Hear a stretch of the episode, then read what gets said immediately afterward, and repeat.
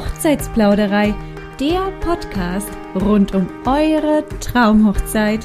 Hey Lisa, schön, dass du heute da bist. Herzlich willkommen in der Hochzeitsplauderei. Danke dir, liebe Svenja, ich freue mich wahnsinnig. Lisa Diel ist freie Traurednerin in Franken und in Osthessen, in Fulda, um es ganz genau zu sagen. Sie ist eine wirklich empathische, fröhliche Persönlichkeit und trägt unfassbar viel Liebe in sich. Das werdet ihr sicherlich in der Podcast-Folge heute selbst feststellen können noch. Als freie Rednerin ist sie unter Wunderkerzenmoment für die Liebe unterwegs. Wie es zu diesem Namen Wunderkerzenmoment kam, das verrät sie uns unter anderem in dieser Podcast-Folge. Also, lehnt euch zurück und lauscht einem neuen Plausch. Lisa, eine freie Trauung ist ja quasi das Pendant zur kirchlichen, kann man sagen, ne? Ja. Jetzt du als freie Traurednerin, wie, wie stehst du zur kirchlichen Trauung? Also bist du grundsätzlich dagegen oder wie siehst du das? Nein, absolut überhaupt gar nicht. Ähm, es ist einfach so, jeder hat seine anderen Vorstellungen und Wünsche davon, wie er eben heiraten möchte. Und diejenigen, die einfach sehr viel auf die Kirche geben und für die das einfach wichtig ist, die sollen auch bitte um alles in der Welt in die Kirche gehen. Ähm, ich bin einfach nur selber davon überzeugt, dass freie Trauungen einfach viel persönlicher sind. Sie bieten viel, viel mehr Spielraum dafür, dass man sich als Hochzeitspaar selber in der eigenen Trauung zu 100 Prozent wiedererkennt. Und deshalb bin ich auf jeden Fall, was auch sonst, pro freie Trauung. Alles andere hätte mich jetzt auch wirklich irritiert, aber man muss das einfach mal thematisieren, ne? weil ähm, es sind einfach unterschiedliche Trauungsformen. Ja. Wenn du jetzt sagst, eine freie Trauung ist definitiv ja schon mal persönlicher als eine kirchliche Trauung. Wie sieht's denn dann mit dem Standesamt aus? Kannst du dazu auch was sagen? Kann man da ja das einklastern? Also klar, wir wissen alle, Standesamt ist einfach nötig, damit man rechtlich in Deutschland verheiratet ist, beziehungsweise rechtlich bindend. Das ist einfach Pflicht, egal ob man kirchlich heiratet oder eine freie Trauung hat. Ich sage immer, das Standesamt wird ganz häufig auch wirklich unterschätzt. Es kommt natürlich immer auf den Standesbeamten, die Standesbeamtin an, auf die man da trifft und die kann man sich leider selten raussuchen. Aber man kann da auch wirklich Glück haben und dass man da eine echt empathische Person bekommt, die auch durchaus ein bisschen Persönlichkeit zumindest in diese doch sehr stark vorgegebene Rede einbaut. Und dann kann das auch total wunderschön sein. Und ganz viele meiner Paare sagen mir dann auch immer, sie waren ganz überrascht, wie emotional doch auch das Standesamt war. Ja, wenn man nämlich glaubt als Brautpaar, dass das Standesamt eher nur der Akt des, der, der, der Trauung ist oder dass man eben rechtlich verheiratet ist, würde ich auch meinen, dass das nicht unbedingt nur der Fall ist, sondern die, das Standesamt dann doch bewegender oftmals ist, als man von Anfang an vermutet. Ja, definitiv. Es ist einfach, danach weiß man, okay, man ist jetzt verheiratet. Punkt. genau. Der, die Ehe ist vollzogen. Genau. Man hat jetzt einen Ehemann, man hat eine Ehefrau. Richtig, genau. Du, ich habe auf deiner Webseite was total Schönes gelesen, ein Zitat von dir. Oha. Und zwar hast du geschrieben, weil eure Geschichte es wert ist, erzählt zu werden.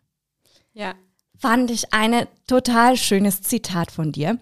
Wie gehst du denn vor, habe ich mich dann gefragt, diese Liebesgeschichte überhaupt zu erzählen? Also, wie ist der Ablauf nach einer Buchung bei dir? Ja, also es ist für mich immer ganz, ganz wichtig, dass wir uns zunächst, also wir, also ihr als Brautpaar und ich als freie Traurednerin, dass wir uns unverbindlich einmal kennenlernen, sei das online über Zoom oder auch gerne offline, einfach um zu gucken, ob die Chemie stimmt, weil das ist für mich immer die Grundvoraussetzung dafür, dass da am Ende überhaupt was bei rauskommt, womit ihr zufrieden seid und womit auch ich selber zufrieden bin. Und sobald ihr euch dann für mich entschieden habt als Paar, dann ist es so, dass es bei mir ein Traugespräch gibt, was meistens so zwischen drei bis fünf Stunden dauert. Wenn ich das im Kennenlerngespräch immer sage, kriege ich von ganz, ganz vielen Brautpaaren zu hören, was, wir wissen gar nicht, was wir dir so lang erzählen sollen, aber glaubt mir, Bisher hat es jedes Brautpaar geschafft. Und das ist auch kein Zeichen, ob irgendwie jetzt eine Geschichte schlechter oder besser ist, ob man länger oder kürzer braucht. Ähm, es ist einfach so, für mich habe ich festgestellt, das ist die Zeit, die man einfach benötigt, um eure Liebesgeschichte, eure Geschichte als Paar ja, in voller Gänze zu erfassen, damit ich daraus eine schöne Rede zaubern kann. Ja, das stimmt. Du musst ja erstmal überhaupt die ja, die Geschichte, wie du sagst, erfassen, aufnehmen, wahrnehmen, annehmen, dass du die dann auch wirklich auch wieder in deinen Worten erzählen kannst. Ne? Genau. Jetzt hast du gesagt, die Chemie muss stimmen. Ja. Wie stellst du denn sicher, dass die Chemie stimmt? Oder ja, hast du quasi Kriterien, mhm. wie du sicherstellst, dass auch von deiner Seite aus die ja. Chemie stimmt. Ja, das ist ein wichtiger Punkt, den du ansprichst. Es ist für mich sind die Kennenlerngespräche definitiv auch immer ein Kennenlernen des Brautpaares. Es ist nicht immer nur einseitig, dass das Brautpaar mich als Dienstleisterin kennenlernt, sondern genau, ich schaue auch, ob das zu mir auch einfach passt. Ähm, tatsächlich verlasse ich mich ganz viel auf mein Bauchgefühl. Das sagt mir schon sehr viel. Ich würde sagen, ich habe eine relativ gute Menschenkenntnis und kann das relativ schnell einschätzen. Ähm, ja, ob das Paar einfach zu mir passt und zu dem, was ich auch liefern kann. Ich frage dann natürlich ganz, ganz viel nach, warum sie sich für eine freie Trauung entschieden haben, was der Grund ist und wie sie sich das Ganze überhaupt vorstellen. Also ob sie da schon konkrete Vorstellungen haben, ob das halt einfach nur, ja, das machen wir jetzt halt, weil wir können halt oder wollen halt nicht in die Kirche ähm, oder ob da einfach mehr dahinter ist. Also mir ist es immer wichtig zu spüren, dass die freie Trauung für das Brautpaar selber ein sehr wichtiger Teil ist, weil dann kann auch ich und werde auch ich meine ganze Leidenschaft da reinstecken, um genau diesen einen Teil an diesem Hochzeitstag zu was Besonderem zu machen. Das ist ja auch der Start des Tages, ne? Weil wenn der nicht so läuft, wie man sich das wünscht, dann wäre das ja. Natürlich alles andere als gut. Definitiv, definitiv. Hast du denn einen Typ Menschen jetzt mal so ganz kontrovers gefragt, wo du sagst, okay, das würde einfach mit deinen Werten überhaupt nicht zusammenpassen, wo du sagst, hm, ich glaube, da wäre ich nicht die richtige Traurednerin? Total schwierige Frage. Vielleicht ist sie auch gar nicht zu beantworten. ja, ich glaube nämlich, es ist so. Also ich wurde während meiner Karriere als Traurednerin tatsächlich schon oft überrascht, ähm, wie man sich manchmal doch täuscht. Und selber wurde ich auch schon davon überrascht, wie auch ich, ich glaube, das ist menschlich, manchmal in Schubladen denke und am Ende komplett davon überrascht werde, dass es gar nicht so ist. Ähm, das heißt, es zeigt mir auch einfach, dass man offen sein darf. Und es gibt eigentlich, glaube ich, nichts, wo ich jetzt von vornherein ausschließen würde. Es muss einfach die Sympathie stimmen. Ich glaube, das kennen wir ja alle. Es gibt Menschen, die können wir riechen und dann gibt es Menschen, die können wir einfach nicht riechen. Bisher muss ich aber auch sagen, sind bei mir nicht die Personen angekommen, äh, die ich nicht riechen kann. Was mich natürlich freut, muss ich ganz ehrlich sagen. Ähm, ja. ja. Ja, manchmal hat es einfach so ein gewisses Omen schon fast, dass man das ausstrahlt und das dann auch wieder zurückbekommt. Ja. Ne? ja. Apropos Ausstrahlung, ich weiß nicht, das passt eigentlich ganz gut auch zu deinem Namen, Wunderkerzenmoment. Wie bist du denn auf diesen gekommen?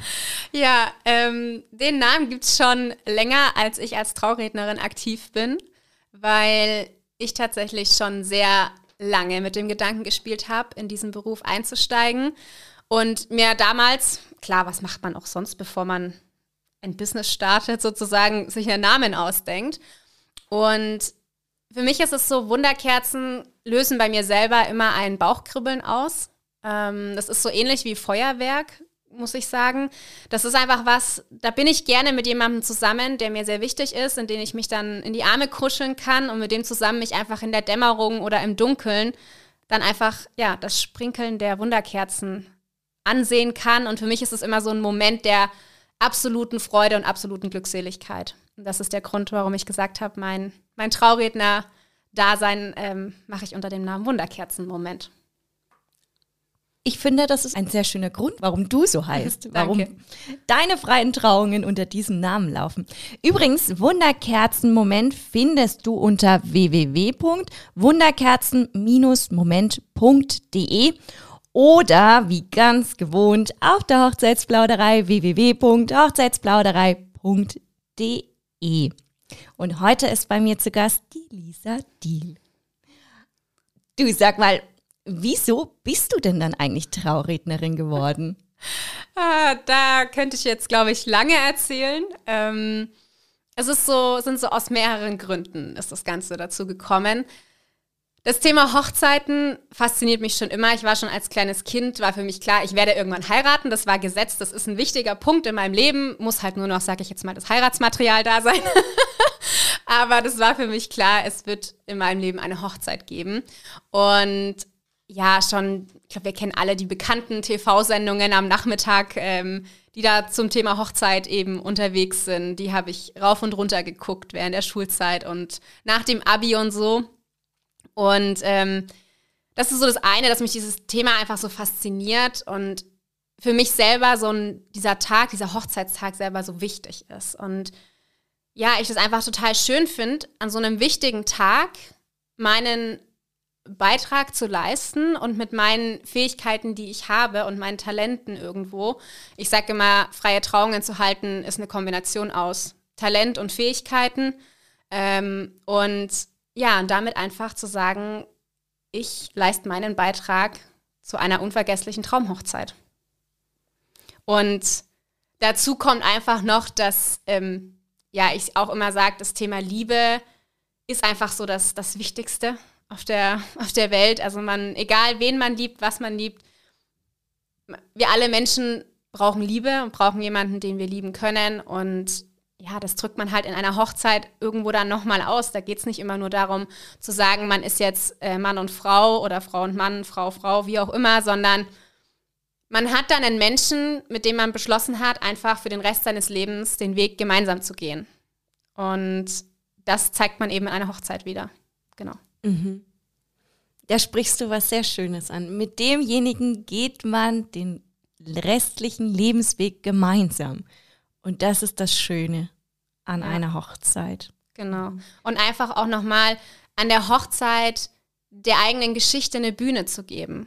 So, mhm. und die selber nochmal zu durchleben, weil gerade auch Paare, die vielleicht schon längere Jahre zusammen sind, bevor sie dann den Schritt gehen und heiraten, oder auch wenn man kürzer zusammen ist, jedes Paar hat ja seine individuelle Geschichte ja. und der Ganzen einfach nochmal eine Bühne zu geben und sich damit auch zu öffnen gegenüber seinen Lieblingsmenschen, also Familien und Freunden, weil die wissen ja auch nicht immer im Detail, was da eigentlich alles passiert ist. Und ich sage immer, wenn ihr euch für eine freie Trauung entscheidet, auch gerade vielleicht auch wenn ich sie halte, weil bei mir ist einfach, es geht in der Geschichte nur um euch, beziehungsweise in der Rede, dann werdet ihr dadurch auch die Bindung zu euren Gästen einfach stärken, weil die mehr über euch erfahren werden. Und das ist was total Schönes.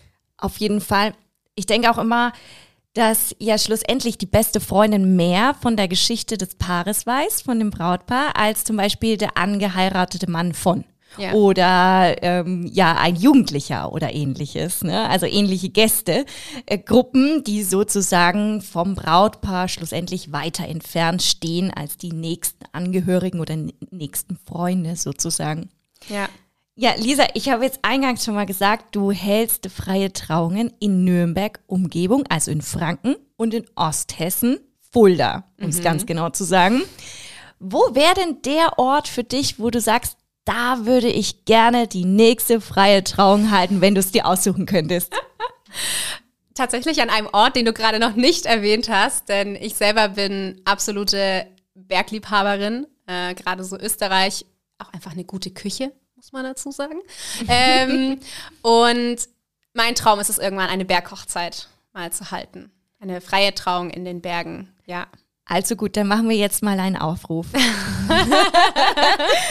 Liebes Brautpaar da draußen, wenn du vorhast, in den Bergen zu heiraten, muss es Österreich sein oder könnte es auch Bayern sein? Es darf auch Deutschland sein. Ah, darf auch Deutschland ja. sein, alles klar. Also in den Bergen heiraten möchtest und eine freie Trauung dir wünscht, dann frag Lisa. Sehr gerne. Ich bin bereit, ich bin dabei. Meldet euch. Mm, du sag mal, wenn ich jetzt so drüber nachdenke, also wenn wir jetzt bleiben wir bei der Berghochzeit, also man muss ja dahin fahren und es gibt ja gewisse Dinge auch, die für eine freie Trauung erledigt werden müssen, von mhm. dem Brautpaar auch und von dir. Mhm. Gibt es jetzt äh, spezielle Themen, die du dem Brautpaar abnimmst und spezielle Themen, die das Brautpaar quasi organisieren muss für jetzt rein allein die freie Trauung? Also was das Paar liefern muss, ist ihre Geschichte. Ja. das ist wirklich immer, also ich sage, das sage ich auch ganz klar, jemand, der sagt, er möchte eine freie Trauung haben, aber nichts von seiner Geschichte groß preisgeben, ist bei mir einfach falsch. Ähm, ich halte keine Reden, die aus Metaphern, Zitaten oder Gedichten von Dritten besteht, sondern meine Traureden bestehen einfach aus eurer Geschichte. Das, was euch einfach ausmacht. Deswegen, das müsst ihr mir liefern, weil das kann ich mir einfach nicht ausdenken. Also könnte ich schon, macht aber einfach keinen Sinn.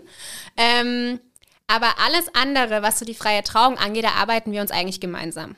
Also das heißt, angefangen davon, weitere Dienstleister, beispielsweise Live-Musiker. Natürlich ist es meistens so, dass die Brautpaare schon immer jemanden mitbringen oder nochmal auf der Suche sind, aber selbst wenn sie dann noch auf der Suche sind, kann ich gerne mit Tipps und Empfehlungen natürlich helfen. Ähm, ist jetzt nicht so, dass ich die Buchung für die Brautpaare übernehme, der, der Musiker, aber natürlich so meine, meine Empfehlungen weitergeben kann. Und wenn es dann auch darum geht, dass man in der freien Trauung gerne noch weitere Traurituale einbauen möchte, dann ist es auch was, wo ich mit dem Paar gemeinsam überlege, was denn zu ihnen passen könnte, was sie einfach widerspiegelt. Und dann meist ist es so, es wird einfach im Gespräch entstanden, entsteht das dann, ob das Brautpaar sich um die Organisation kümmert, beispielsweise weil sie gemeinsam einen Baum pflanzen möchten. Und sie haben schon genau die Vorstellung, welcher Baum das sein soll und wo der hin soll. Viele Brautpaare sagen dann auch, sie kümmern sich da selber drum. Wenn das Brautpaar sagen würde, sie möchten, dass ich mich darum kümmere, dann mache ich sowas auch gerne. Aber prinzipiell sind die Brautpaare da immer interessiert dran, das auch irgendwo selber zu machen. Genau. Und ansonsten um die freie Trauung herum. Natürlich kümmert sich das Brautpaar um die Örtlichkeit. Also mhm. ist jetzt nicht so, dass ich denen eine Örtlichkeit suche, wo die ganze freie Trauung stattfindet. Ähm, aber was ich sonst auch noch mitbringe, ist meine eigene Technik. Also das ist ja auch häufig eine Frage, die kommt. Da muss sich niemand Sorgen, Gedanken um mich machen, sondern ich bringe meine eigene Technik mit. Das beruhigt mich selber auch immer, wenn ich weiß, dass mhm. alles funktioniert. Das glaube ich dir. Und genau. Okay, und wie sieht's aus mit dem Setting, also dem, mhm. da, ja, das Trausetting sozusagen? Bringst du Stühle mit oder sowas? Kann man sich sowas vorstellen? Nee. Nein, okay. nein, tatsächlich nicht. Also ich sage immer so, die Location, wo die freie Trauung stattfindet, die muss einfach gestellt werden. Da kümmert sich das Brautpaar drum. Ähm, und auch so die Ausschmückung des Ganzen. Also ich habe bis jetzt, mal gucken, wann es soweit ist, aber auch noch keinen Traubogen im Angebot, den ich meinen Brautpaaren zur Verfügung stellen könnte. Das heißt wirklich, was ich mitbringe, ist mich selber und meine Technik und natürlich die Rede, aber alles drumherum wird meist vom Brautpaar gestellt. Okay, jetzt hast du schon gesagt, Rede bringst du mit. Heißt das, du bringst sie auch als Geschenk mit oder kriegt sie das Paar denn geschenkt? Eine spannende Frage. Bei mir ist es so, dass ich die Reden nicht ausgedruckt mitbringe, wie viele meiner Traurednerkollegen und Kolleginnen, auch eine super schöne Idee, keine Frage. Ich für mich selber, auch einfach, weil ich meine eigene Hochzeitsrede in der Form bekommen habe, habe mich dafür entschieden, dass meine Brautpaare ihre Traureden als Audiodatei bekommen, quasi als Hörbuch für später. Einfach weil ich sage, man kann natürlich sich die Rede, Rede nochmal durchlesen im Nachgang, aber da fehlen die Emotionen. Und auf einer Audiospur, die wirklich live mitgeschnitten wird während der Trauung, natürlich mit dem Einverständnis des Brautpaares, ist einfach nochmal, du hast die Reaktion des Publikums teils dabei, wenn auch leise, aber du hast die dabei, du hast die Betonung der Rede dabei und ja, deshalb finde ich diese Form der Redenübergabe. Absolut, total schön. Das ist quasi, kann man sich ja fast vorstellen, wie so ein kleiner Hochzeitsfilm, nur einfach eben gesprochen ohne Bildmaterial. Genau. Man kann sich ja währenddessen noch Bildmaterial anschauen. Ja. Aber wenn man sozusagen live nochmal den Mitschnitt hat, ist halt unglaublich schön. Ja. Schöne Idee. Und nicht zu vergessen, ihr habt euer Ja-Wort. Auf Tonspur. Auf Tonspur, ja eben. Genau. Ach, schön, schöne ja. Idee. Gefällt mir sehr gut. du hattest jetzt vorhin auch gesagt, dass du äh, Traurituale mit dem Paar erarbeitest. Mhm. Auf deiner Website steht, dass du drei Grundpfeiler für die Rede hast. Einmal persönlich, romantisch ist sie, soll sie sein, wird sie sein und tiefgründig. Mhm. Kann man jetzt äh, die Traurituale in eines dieser Grundpfeiler einordnen? Ja, ganz klar Persönlichkeit. Für mich ist es A und O, und das gebe ich auch meinen Paaren immer so mit, dass sie sich für ein Trauritual entscheiden sollen, das ihre Persönlichkeit widerspiegelt. Also man findet ja, wenn man jetzt einfach mal Google benutzt und Traurituale eingibt, super viele. Ich sage immer so, mein meine Standardbeispiel ist das Sandritual, wo zwei verschiedenfarbige Sände in ein Glasgefäß geschüttet werden, was verdeutlichen soll, oder die Symbolik dahinter ja ist, zwei Individuen verbinden sich zu einem, sind aber trotzdem noch beides Individuen. Ähm, ist es schön, aber wenn das Paar da einfach nicht dahinter steht und das einfach nichts für sie ist, weil sie zum Beispiel das Meer komplett hassen oder so. Warum sollen die sich dann Sand irgendwie in ihre Wohnung stellen? Dann sage ich, lass die Finger davon, weil dann finden wir auch ein anderes Trauritual, was die gleiche Symbolik verdeutlicht, aber einfach mehr zu euch passt. Ähm, Hast du ein Beispiel? Ja, also beispielsweise hatte ich ein vergangenes, nein, in diesem Jahr, 2023, mhm. ein Brautpaar, was einfach total kreativ war. Jeder zwar auf seine eigene Art und Weise, aber die haben ihre Kreativität eben gerne ausgelebt. Und da war auch dieses, dieser Punkt, diese zwei Individuen verbinden sich zu einem, sollte einfach symbolisch dargestellt werden. Und wir haben uns da letztlich für ein Leinwandritual entschieden. Das heißt, es war auf einer kleinen Tischstaffelei eine Leinwand gestanden und das Brautpaar hat dann während der Trauung verschiedenfarbige Farben so von oben auf diese Leinwand gegossen und dadurch entstand einfach ein einzigartiges Kunstwerk, mhm. was ihre Kreativität widerspiegelt. Das wäre so mit dem Sand in dem Falle einfach nicht das gleiche gewesen. Nee, definitiv. Genau. Okay, verstehe, was du meinst. Also es, ein Ritual sollte, wenn, nur dann vollzogen werden, wenn es zu dem Brautpaar passt. Ja. Und wenn es kein, sagen wir in Anführungsstrichen, klassisches, was man im Internet nachlesen kann, ja gibt, was zu den beiden passt, dann würdest du dir sozusagen auch etwas mit den beiden erarbeiten, sofern sie überhaupt ein Ritual haben möchten. Genau. Also ich habe zum Beispiel jetzt auch in diesem Jahr ein Brautpaar dabei, die haben gesagt, nein, sie möchten kein weiteres Trauritual als den Ringtausch haben. Das sage ich auch immer dazu. Der Ringtausch ist auch schon ein Trauritual. Das wird meistens so außer Acht gelassen und es das heißt immer, wenn es um freie Trauung geht, oh, man braucht noch ein Trauritual. Nein, braucht man nicht. Wenn man sagt, man ist das einfach nicht, dann lassen wir das auch einfach weg. Und so machen wir das jetzt eben bei einer Hochzeit im Mai dieses Jahr. Oder ein anderes Trauritual ist zum Beispiel was, was man jetzt so gar nicht online findet, glaube ich einfach. Aber es ist was, was das Paar immer macht, wenn sie, sag ich mal, ein persönliches Ziel erreicht haben oder einfach ein schönes Erlebnis gemeinsam hatten. Dann öffnen sie gemeinsam eine Sektflasche. Und genau das werden wir jetzt auch in ihre Trauung einbauen, weil sie haben ihre Hochzeit zu feiern. Das ist ein super Erlebnis, ein super Ziel, sag ich mal. Und genau das, das ist ein, definitiv ein Grund, warum man eine Flasche köpfen sollte. Genau, ja. Kann man so sagen. Ähm, übrigens, Traurituale oder grundsätzlich eben weitere Inspirationen findest du von der Lisa auch auf ihrem Instagram-Account at wunderkerzen.moment. Und uns findest du wie gewohnt auf hochzeits.plauderei. Schaut da bei beiden Accounts auf jeden Fall mal rein. Und wenn du über Rituale was erfahren möchtest, dann auf jeden Fall auf Lisas Account. Lisa, ich weiß, dass du ein Fan von Herbst- und Winterhochzeiten bist. Nein. Aber ich frage mich, warum denn eigentlich? Warum empfiehlst du wirklich Winterhochzeiten? Du bist ja wirklich fast schon eine Winter- Traurednerin. ja. Schon diverse Male wurdest du Januar und Januar gebucht und auch in den Wintermonaten. Wieso empfiehlst du es? Also, ja. was ist das Besondere daran? Also, ich persönlich habe selber ja auch im Herbst geheiratet. Ich mag den Herbst einfach als Jahreszeit, aber abgesehen von meiner persönlichen Vorliebe, sage ich immer einfach so Winterhochzeiten, beziehungsweise ich assoziiere Winter- und Herbsthochzeiten ganz gerne einfach mit Indoor-Hochzeiten. Weil ja ganz häufig freie Trauung ist ja manchmal auch in den Köpfen noch falsch drin, dass die unbedingt im Freien stattfinden muss. Nein, deswegen heißt das nicht freie Trauung. Ähm, das kann man auch durchaus im Innenraum machen und sogar sehr gut in Innenräumen. Und ich finde einfach, wenn es draußen ungemütlich ist, einfach ein bisschen stürmt, muss gar nicht sein. Es kann auch ein kälterer Herbsttag zum Beispiel sein, aber man sich einfach von vornherein dafür entscheidet, nein, die Trauung und die gesamte Hochzeit findet im Innenraum statt, hat man einfach eine Planungssicherheit. Wie viele Juli, August Brautpaare zittern vor ihrem Hochzeitstag und schauen gefühlt jeden Tag, was der Wetterbericht sagt, weil die Hochzeit halt einfach für draußen geplant ist. aber das Wetter nicht mitspielt. Und diese Komponente, die ist schon mal komplett außen vor bei Winterhochzeiten. Mhm.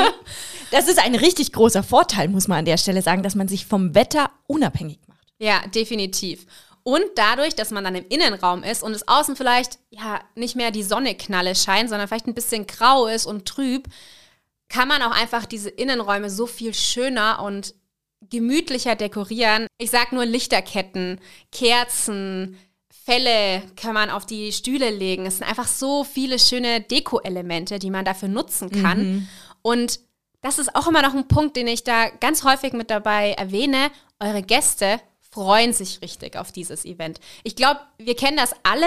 So in manchen Altersbereichen tanzt man in manchen Jahren an fünf Hochzeiten in einem Monat so ungefähr. Man hat, das ist nicht böse gemeint, aber man hat bei der fünften einfach keinen Bock mehr. Wenn ihr aber im Herbst oder im Winter heiratet, dann ist das das Event für eure Gäste, weil rechts und links ist nichts, außer ihr heiratet im Dezember, da ist Weihnachtsstress und so. Aber selbst dann, es ist einfach ein besonderes Event auch für eure Gäste und niemand ist irgendwie groß im Urlaub oder sonst irgendwas, sondern sie kommen zu eurer Hochzeit. Das ist wohl wahr. Die meisten Gäste werden da sein und die ja, die Absagequote, die verringert sich einfach, weil ja. eben kein Urlaubszeit aktuell ist. Ne? Ja. Also Winterhochzeiten sind wirklich viele, viele Vorteile.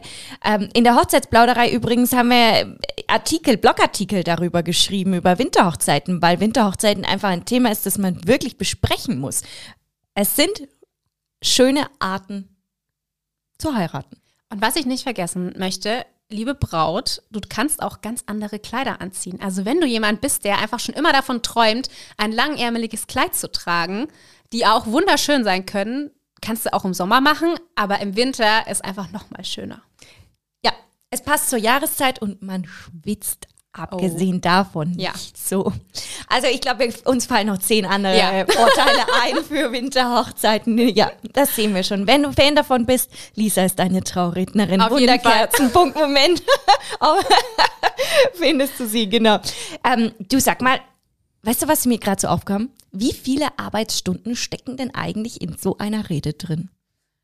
Das ist eine sehr gute Frage, die sich auch viele meiner Brautpaare stellen, die sie auch gerne im Kennenlerngespräch tatsächlich mich fragen. Ähm, und in jeder Trauung stecken tatsächlich so 30 bis 35 Stunden meiner Lebenszeit, sag ich mal, drin, die ich sehr, sehr gerne da rein investiere. Aber deshalb sage ich auch, ist mir das Kennenlerngespräch persönlich so wichtig und ich möchte da auch einfach ja, mit Leuten zusammenarbeiten und meine Zeit in Paare investieren, wo ich sage, die sind mir sympathisch, da habe ich Lust drauf. Ja, Lebenszeit hast du jetzt schön gesagt. Das sind keine Arbeitsstunden, entschuldige. Es ist Lebenszeit. ja. Es ist Lebenszeit. Arbeitsstunden ja. sind Lebenszeit. Ja. Und ja, tatsächlich, die möchte man natürlich irgendwie auch schön verbringen. Und wenn man sich gut versteht und die Chemie eben stimmt, dann sind das sehr schöne Arbeitsstunden. Oh, ja. Ne, kann man so sagen. Ne? Richtig. Und dazu kommt, dass ich meine, dass ich es für mich auch tatsächlich nicht als Arbeit ansehe, sondern weil du vorhin gefragt hast, wie ich zu dem Beruf als Traurednerin kam. Für mich ist es eine Berufung. Mhm. So, es ist einfach, es vereint alles, was ich mag und was ich gut kann in einem Job und ja. Das hast du schön gesagt. Wenn wir jetzt sagen, äh, 30, 35 Arbeitsstunden stecken da drin, kann man sich jetzt, glaube ich, als Braut oder Bräutigam bestimmt trotzdem nicht vorstellen, dass da so viele Arbeitsstunden drin stecken. Ich gehe jetzt fast mal davon aus, dass deine Rede jeweils individuell geschrieben ist. Oder hast du einen Aufbau, der immer gleich ist? Nein, nein. Meine Reden sind wirklich, wie ich schon vor wenigen Minuten gesagt habe, meine Rede besteht aus der Geschichte des Paares. Die weiß ich vorher nicht. Die schreibt das Paar selber, beziehungsweise erzählt mir das Paar selber. Es ist, sage ich jetzt mal, schon so, dass ich so einen gewissen Grundaufbau habe, nennen wir es mal so. Also es ist der Einzug, es ist eine Begrüßung zu der freien Trauung, dann ist die, die Geschichte des Paares erzählt. Aber was in der Geschichte des Paares wichtig ist, entscheidet natürlich die Geschichte des Paares. Ein Beispiel wäre auch das Thema Trauzeugen. Es gibt Brautpaare, die haben Trauzeugen, die einfach super, super wichtig für sie sind und die eine entscheidende Rolle für sie spielen dann werden die natürlich entsprechend in der Rede auch gewürdigt und erwähnt. Es gibt aber auch Brautpaare, die zum Beispiel gar keine Trauzeugen haben. Ja, dann werde ich natürlich in der Rede auch nichts von Trauzeugen erzählen. Ähm, oder auch einfach andere Sachen. Also jedes Brautpaar hat ja seine eigene Geschichte und das ist das, was die Rede am Ende ausmacht. So. Also es gibt da jetzt keinen Ablauf, an dem ich mich immer richten kann und sagen kann, jede, jede meiner Traureden ist so, so und so.